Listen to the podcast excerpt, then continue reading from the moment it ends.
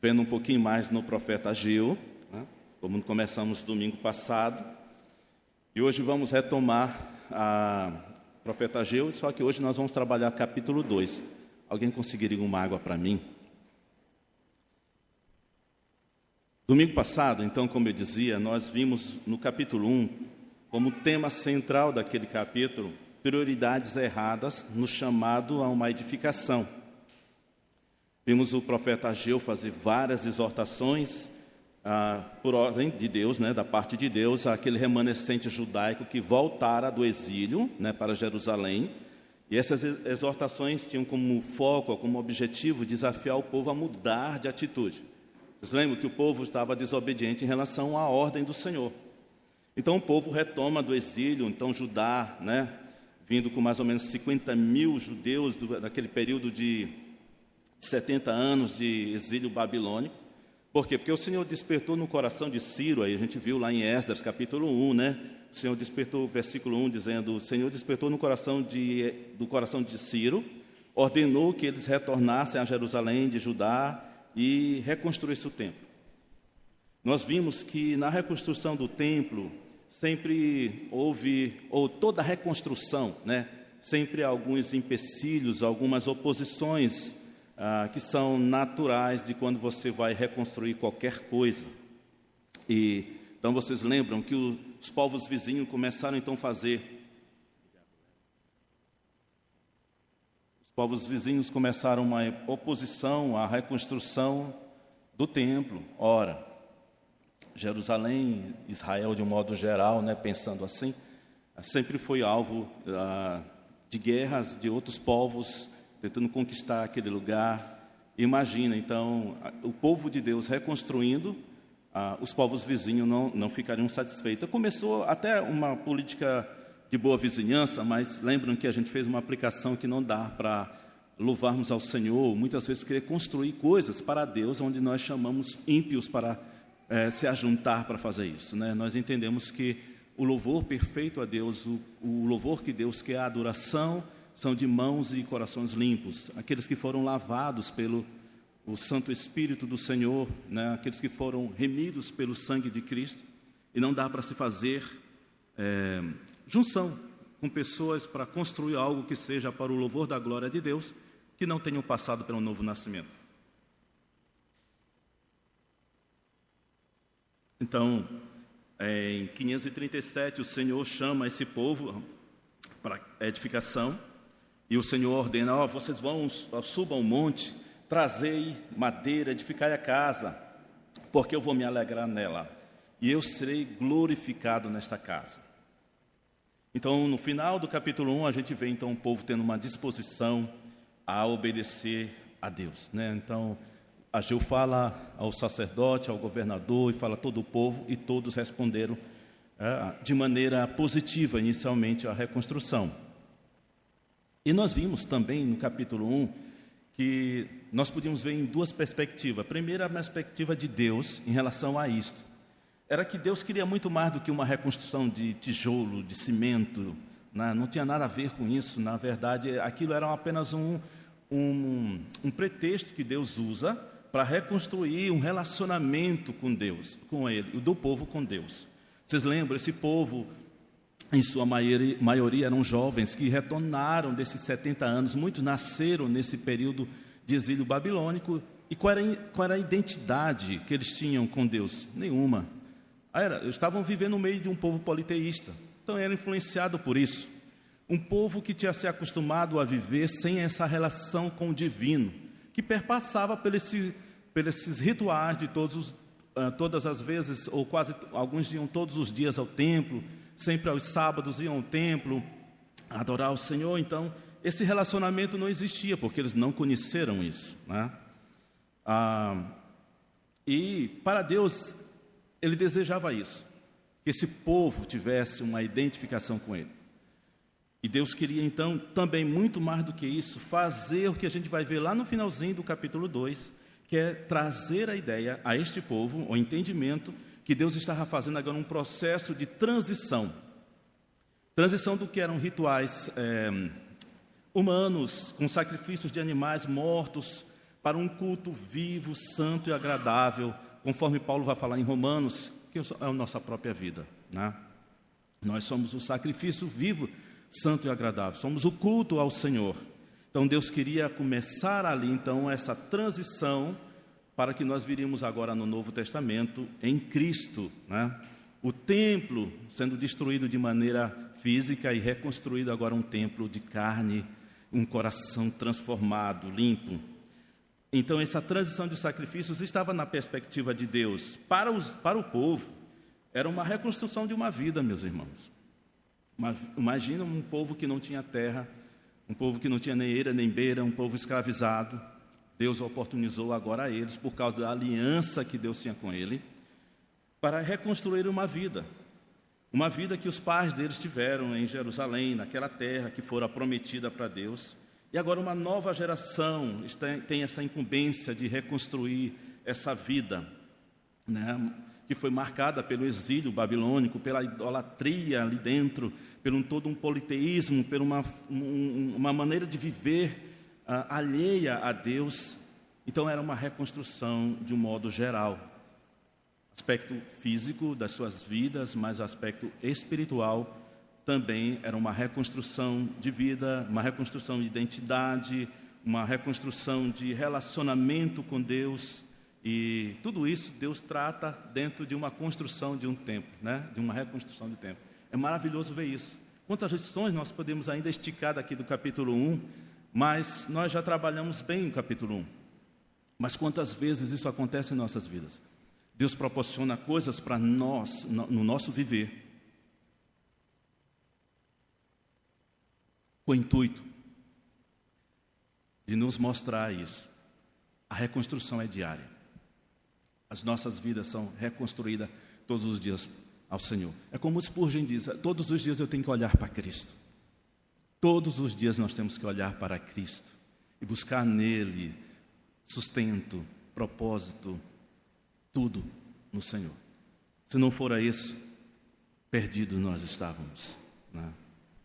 Literalmente nós estávamos perdidos, mas por causa do Senhor que nos trouxe de, desse império das trevas, nós estávamos nesse exílio ah, com, com pecados. E o Senhor nos trouxe para a sua maravilhosa luz, para a sua maravilhosa graça. E é isso que o Senhor quer em Ageu nos mostrar, uma reconstrução das nossas vidas todos os dias. Porque se não for assim, nós ruiremos, meus irmãos. Todos os dias nós temos que pedir ao Senhor, vem e nos fortalece. E aí nós vamos lembrar os profetas dizendo: Ó, oh, eu vos amei, estou convosco. A gente vê aqui em, em Ageu. E estou no meio de ti, Sofonias. No capítulo 2, nós vamos ver três divisões. Do versículo 1 ao versículo 9, nós vamos ver perspectivas erradas na promessa da glória. Dos versículos 10 a 19, nós vamos ver pureza incompleta. E do versículo 20 ao 23, nós vamos ver uma promessa encorajadora, um reinado messiânico. Vamos ler então de 1 a 9. No vigésimo primeiro dia do sétimo mês, a palavra do Senhor veio comunicada por intermédio do profeta Ageu, dizendo: Formulai a seguinte indagação ao governador de Judá, Zorobabel, filho de Sealtiel, ao sumo sacerdote Josué, filho de Josadac, e ao restante do povo. Dentre vós, os sobreviventes, quem se lembra de ter visto esse templo em sua primeira glória? Comparado ao primeiro, não é nada como o que os vossos olhos contemplam agora? Todavia, diz Iaver, coragem, Zorababel, coragem, ó grande sacerdote Josué, filho de Josadac, esforçai-vos, todo o povo diz da terra Exorta ao Senhor e trabalhai com dedicação, porquanto eis que eu estou convosco, assegura Yahvé, o Senhor dos Exércitos. Esta, pois, é a aliança que estabeleci convosco, quando deixartes o Egito.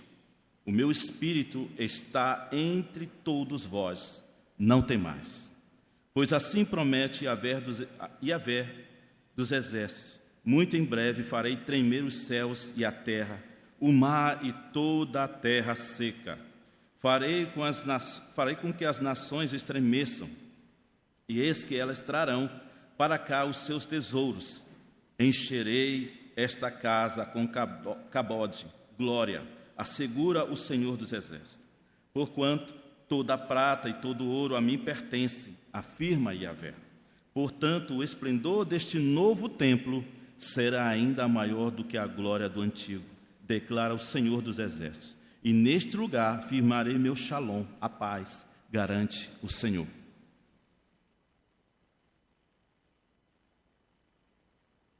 Dos versículos 1 até o versículo 5, meus irmãos, nós temos aqui um modo errado como o povo analisava aquela situação. Por isso que é uma perspectiva errada.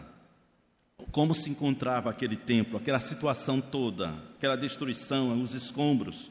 Inevitavelmente, né, alguns faziam comparações. E essas comparações eram precipitadas com o templo anterior, com todo o esplendor daquele templo, com toda a sua riqueza, com toda a sua pompa, toda a formosura. Isso levou o povo a perder o entusiasmo com a reconstrução pois seus olhos viram a glória do primeiro. Lembra que na oposição, lá no capítulo 1, nós tínhamos os, os mais velhos que chegaram e viam, lembravam de um templo antigo e falavam aos mais novos: Ah, cara, aquilo é era templo, meu irmão, era suntuoso, era rico. Como é que a gente vai reconstruir isso agora? Com esse pouco dinheiro que a gente tem dentro desses escombros aqui, não dá nem para aproveitar esse próprio material aqui já de, é, em escombros para reconstruir. Essa, meus irmãos, era a visão deste povo. A gente sempre tem que trazer à mente que era um povo que não conhecia Deus, não conhecia a história do Senhor. Eles não conheciam Yahvé, o Senhor dos exércitos. Não sabiam o que Deus era capaz de fazer. Seus pais morreram, muitos ali no, no exílio.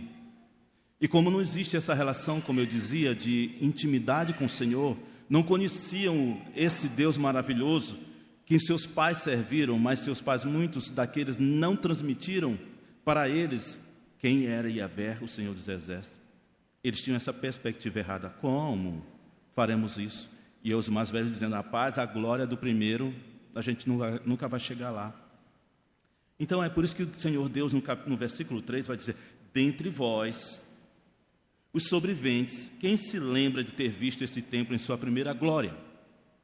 Comparado ao primeiro, não é como nada que os vossos olhos contemplam. Eis aí o Senhor falando com esse povo. Vocês, dos poucos que voltaram aí, quem lembra disso? Então, vocês pensando agora, não dá para fazer muita coisa, não é verdade? E os mais novos entraram também dentro desse pensamento. Por isso, eis porque eles tomaram primeiro como prioridade fazer as suas casas, retomar e construir suas casas, sem pensar que Deus havia mandado eles lá com o propósito de reconstruir a casa do Senhor. Então, eis porque o desânimo bate, eis a perspectiva errada. Não conheciam Yahvé, o Senhor dos Exércitos. Não tinham dimensão do que o Senhor é capaz de fazer. O povo, meus irmãos, esse povo aqui, não conhecera a Deus verdadeiramente a história, que Deus é capaz de mover céus e terra para fazer o conforme o seu querer, mudar completamente a história. Meus irmãos, enquanto eu estava estudando esse capítulo 2, pensando sobre o que nós iríamos tirar como lição, quando nós olhamos de uma perspectiva humana, nós não contemplamos a glória de Deus, nós não enxergamos aonde o Senhor pode nos levar. Porque só isso, isso só pode ser feito pelos olhos espirituais, por fé. Mas muitas vezes, muitas vezes nós estamos deixando que nossa, os nossos olhos sejam é, fechados a isso. Não consideramos o Senhor que nós temos, que nos salvou. Não, não analisamos a palavra do Senhor, nos, nos mostrando o quanto Ele é poderoso para mudar a, o rumo da nossa história. Então eu lembrei, sabe, da nossa igreja. Lembrei como muitas vezes, anos nós passamos aqui desanimados. O quanto nós não esperávamos o nosso pastor. E aí nós entrávamos naquele pensamento aqui, na perspectiva errada, que nós é que sustentamos nosso pastor. E aí por isso, não, a igreja é pequena, nós não temos dinheiro para sustentar, então a gente não espera nada muito do nosso pastor. Nós não podemos pedir mais, ou esperar, melhor essa palavra, vou mudar, esperar mais do nosso pastor. Por quê? Porque nós não damos condições para ele. Essa era a nossa fala, meus irmãos. Essa era a nossa vida. Assim nós agíamos. Mas você percebe hoje o quanto nossa igreja mudou?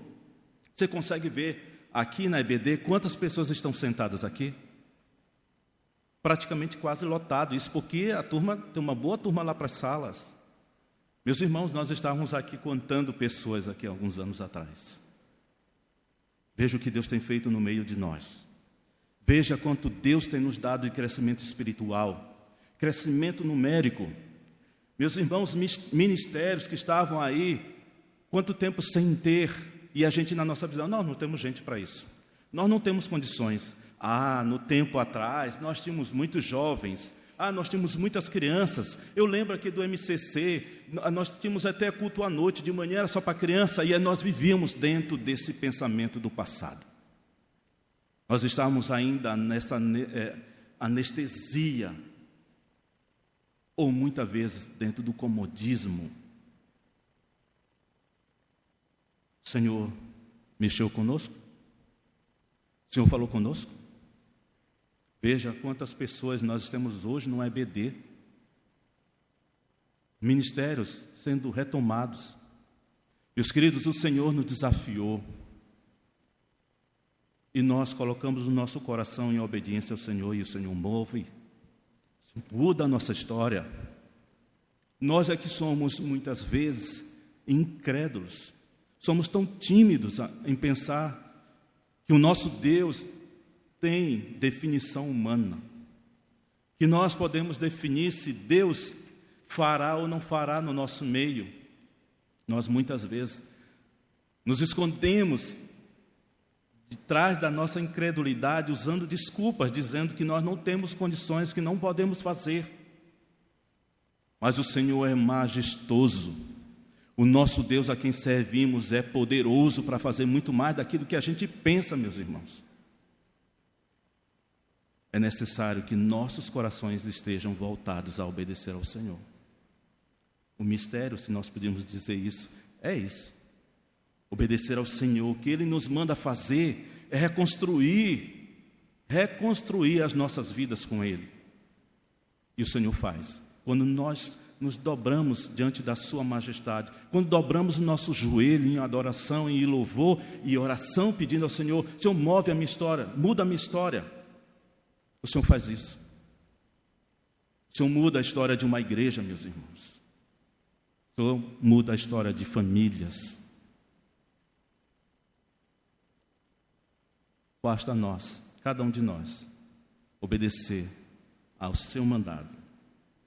No versículo de 6 a 9, nós lemos, e nós vamos ter aqui o que? Ageu agora incentivando os líderes, com a garantia que o novo templo seria ainda maior do que os seus antecessores, antecessores, maior do que os seus pais, os antepassados viram. Nesses versículos, meus irmãos, nós aprendemos que não há limites para nosso Deus.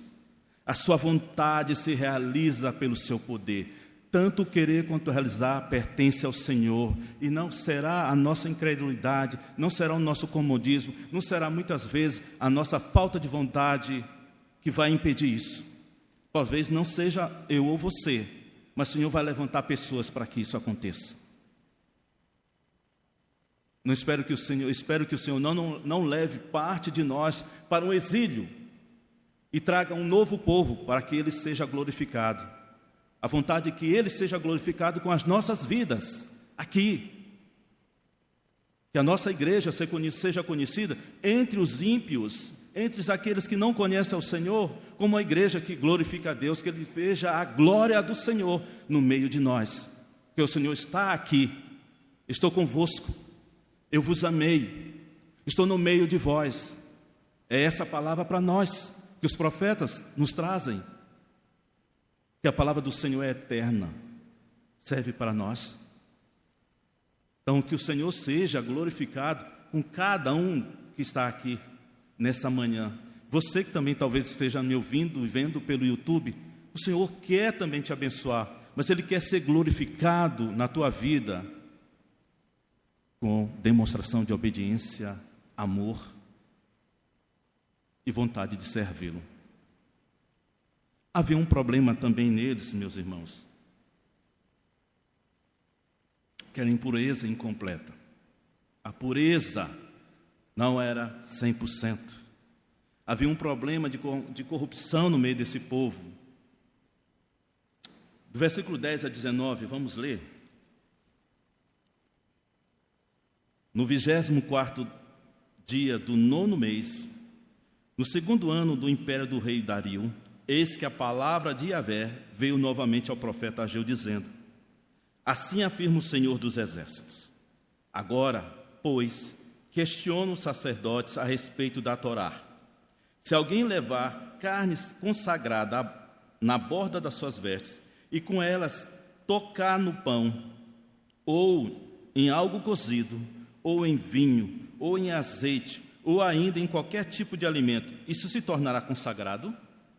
Ao que os sacerdotes prontamente responderam: Não. Em seguida, Ageu formulou a seguinte questão: Se uma pessoa ficar impura por tocar em um cadáver e, de, e depois tocar em algo desses elementos que tem toma, tocado se tocar em um desses elementos e esse elemento tocado também se tornará impuro? E os sacerdotes disseram: Sim, esse elemento ficará impuro.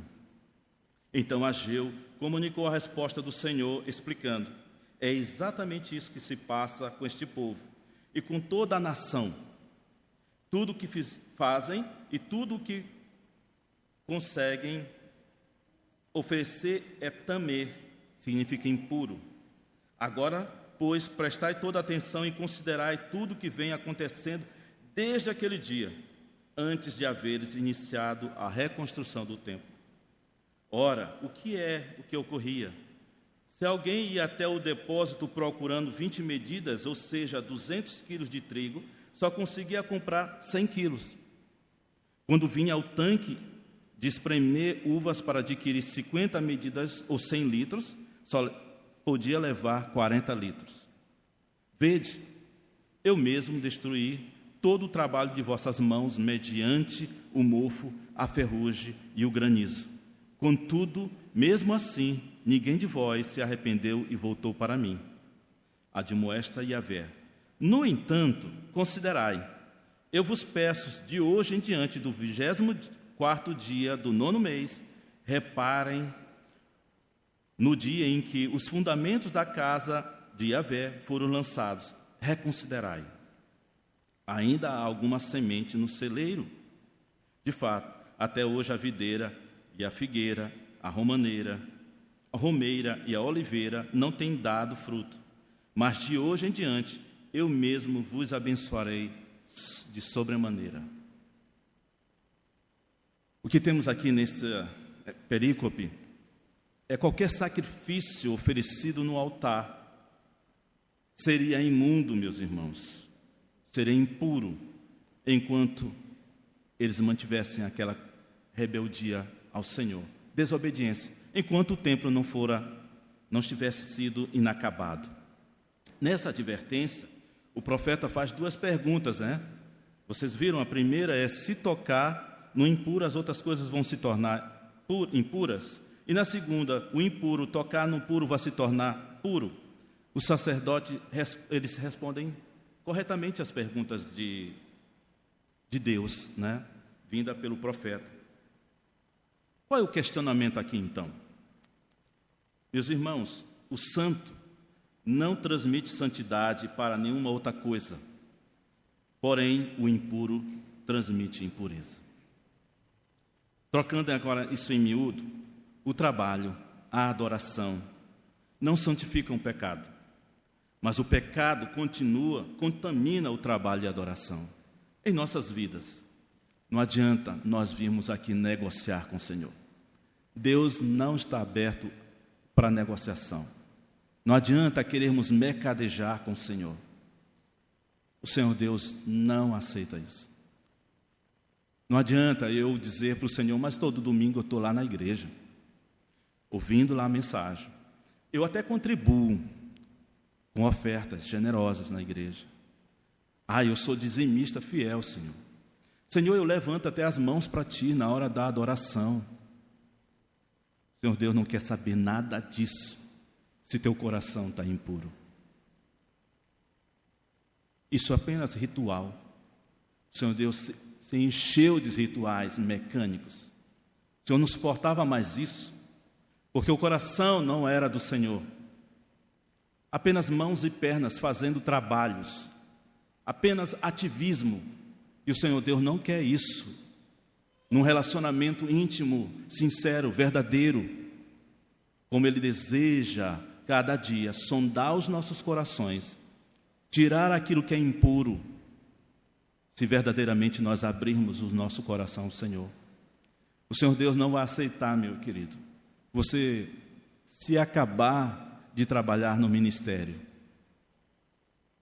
Se for, se for isso, é apenas exercício, é apenas enfado, é apenas trabalho. Não há satisfação, não há glória para o Senhor. O Senhor quer que tudo o que viermos fazer seja para a sua honra, para a sua glória, que o Senhor seja visto e a sua glória seja identificada em tudo que fizermos. E muitas vezes, meus irmãos, isso parece você dizer assim: não, isso não acontece comigo. Sim, acontece muito. Aconteceu muito comigo já. Quantas vezes eu tentei negociar com o Senhor? Quantas vezes eu vim com desculpinha com o Senhor? Ah, Senhor, me acabo de ministérios. Senhor, tu vê, eu lá trabalho, lá e fico, ó, suando, me sacrifico.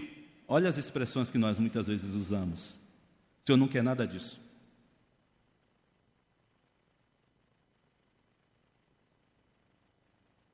O Senhor não quer nada disso. O Senhor quer coração, mente renovada.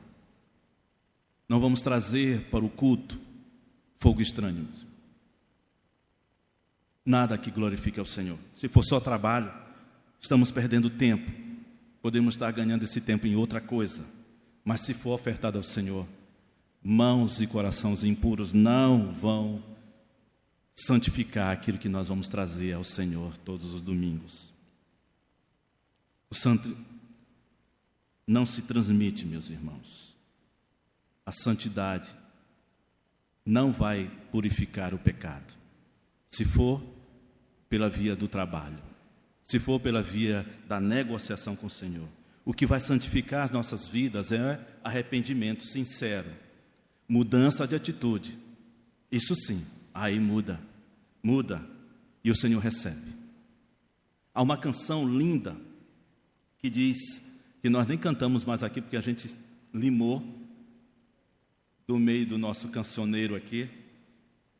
Vem assim como estás, para adorar. A canção é bonita pra caramba. A gente até sente pena de não tocar, né? Mas é heresia. Não dá para vir como está para adorar, se antes não santificar os nossos corações, se antes nos dobrar aos nossos joelhos e pedir perdão, Senhor, e me dizer, Senhor, tem misericórdia de mim, me ajuda, porque a minha humanidade está me acabando. Qual era o objetivo de Ageu? Era esse: ofertas trazidas pelo povo, contaminadas por esse coração impuro, desobediente, tornaria impuro tudo aquilo que eles viessem fazer. E o Senhor não habita no meio de um povo impuro. Esse era o problema da impureza, no problema da, da corrupção que havia no meio deles. No versículo 15 a 17, Vamos, a gente vai ver as consequências disso aí. Agora, pois, prestai toda atenção e considerai tudo que vem acontecendo desde aquele dia, antes de haveres iniciado a reconstrução do templo.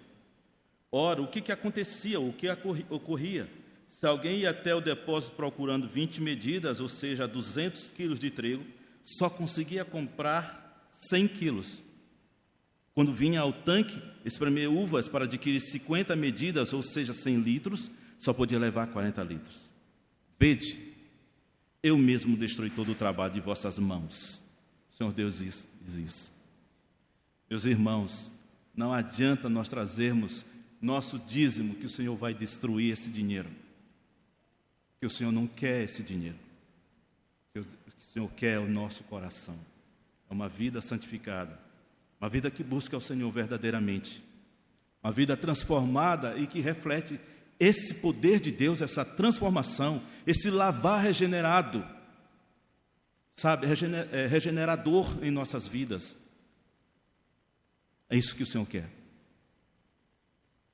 Ofertas, dízimos e qualquer outro trabalho será apenas uma consequência do que Ele fez na tua vida e o que você, como aquele que foi chamado para reconstruir, se dispor a refazer sua vida diariamente para louvor, para a sua glória. Nós vimos o Senhor ia trazer aqui escassez no meio desse povo. Queridos, às vezes nós não estamos percebendo o que está acontecendo na nossa vida, é por causa dessa distância que acontece sutilmente em nossas vidas. Por que, que a igreja estava tão apática anos atrás? É porque nós tínhamos nos conformado a viver daquela vida. E aquilo nos levava a um pecado, meus irmãos. E aquilo nos levava, muitas vezes, a uma insensibilidade a pequenas coisas, mas que desagradavam de maneira terrível ao Senhor. Nós nos acomodávamos. É isso. O Senhor não derramava de maneira sobremodo as suas bênçãos sobre nós, como Ele gostaria. Ainda assim, Ele é misericordioso. Ainda assim, o Senhor é bondoso para conosco. Mas muito mais, meus irmãos, nós percebemos a bondade de Deus, as bênçãos do Senhor quando nós andamos nos seus retos caminhos. Quando andamos de maneira que o Senhor realmente seja conhecido pelas pessoas através das nossas vidas.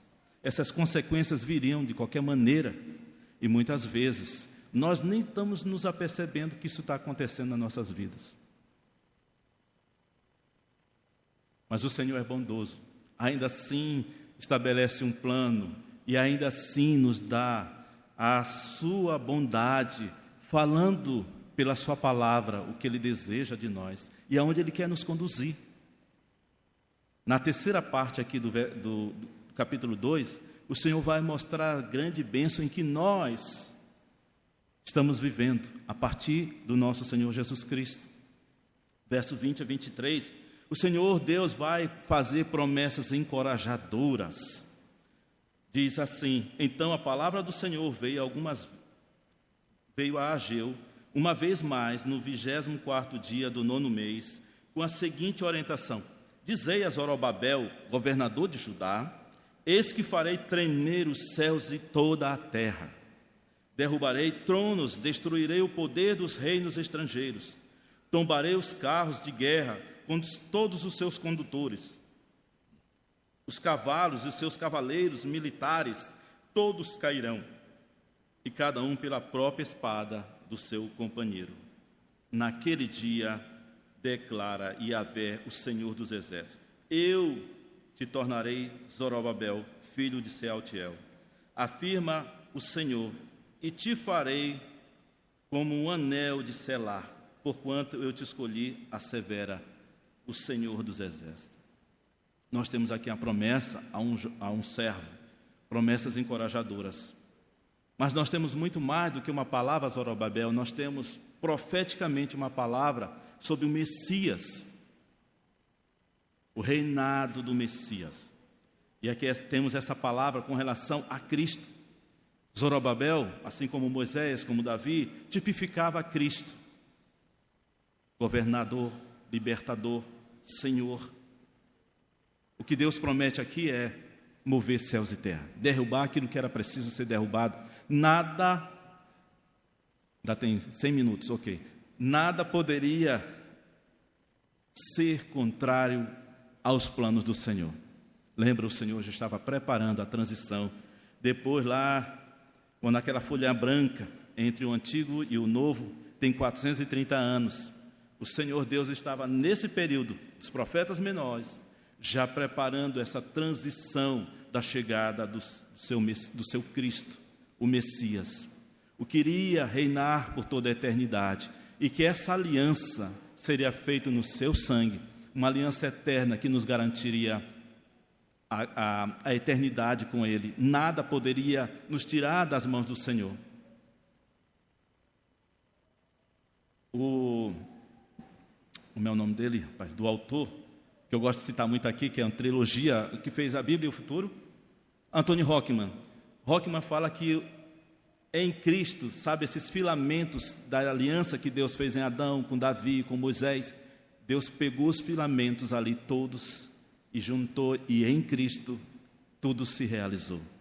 É isso que o Senhor faz promessas para nós, meus irmãos, hoje. Seu povo que está aqui reunido nesta manhã para juntos pensarmos sobre quais lições importantes nós podemos tirar desses profetas menores que nós trabalhamos aqui, eu e Igor.